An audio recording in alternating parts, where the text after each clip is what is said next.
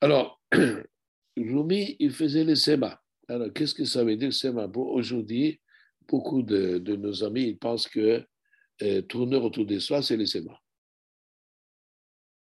Alors, c'est vraiment euh, triste de voir qu'on arrive à ça.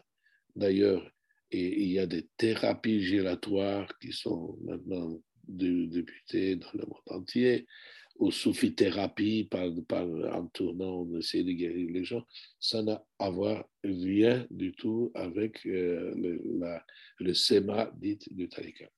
SEMA, c'est Semi basir Allah, il est Semi basir il est celui qui entend et celui qui voit. Donc, entendre, c'est important parce que le Coran, c'est dit et un prophète sallallahu alayhi wa sallam en avec. Il a lu ce qu'il a entendu de, l'ange Gabriel. Donc, euh, le, oui, enfin, le, écouter, le semi est important. Donc, sema, ça veut dire pas forcément tourner, mais c'est de émouvoir par ce qu'on entend que ce soit une musique, que ce soit une parole juste et émouvante ou une poésie. Donc, euh, c'était le cas de Rumi, d'une manière instantanée, sans organisation, sans formalité. Il y avait des réunions de musique. Rumi, il était passionné de la musique, particulièrement d'un instrument qu'on appelle le rebab, qu'on dit qu'il jouait lui-même. C'était un instrument à archer et d'ailleurs, euh, son fils, euh, Sultan il a écrit un recueil de poèmes qui s'appelle Rebab Name. Donc, Rebab, c'était aussi important. Alors, quand on est, Rumi, il aimait beaucoup le nez aussi parce qu'on sait que euh, de, son temps, il y a eu un joueur de nez qui s'appelait Hamza, Hamza Dédé.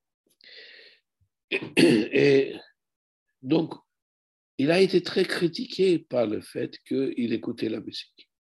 D'ailleurs, dans le Menachem de Eflaki, il y a cette, cette, euh, cette anecdote qu'il y a un théologien qui dit Mais pourquoi tu inventé, tu es un homme savant, tu connais l'islam, tu es un ouléma, tu as étudié la théologie.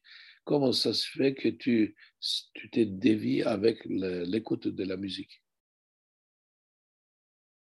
Et, lui, il dit, parce que quand j'entends la musique, j'entends la porte de, paradis s'ouvrir. Et les, les, les, enfin, les, théologiens, ils lui disent, mais pourquoi, tout en écoutant le même instrument, le rebab, j'entends pas la porte de paradis s'ouvrir. Et lui, il dit, tu l'entends certainement, mais tu entends quand le, grincement de la porte de paradis se ferme sur toi. Donc, il avait beaucoup d'attachement à ça. Donc, toute sa vie se passait à écouter la musique. Alors,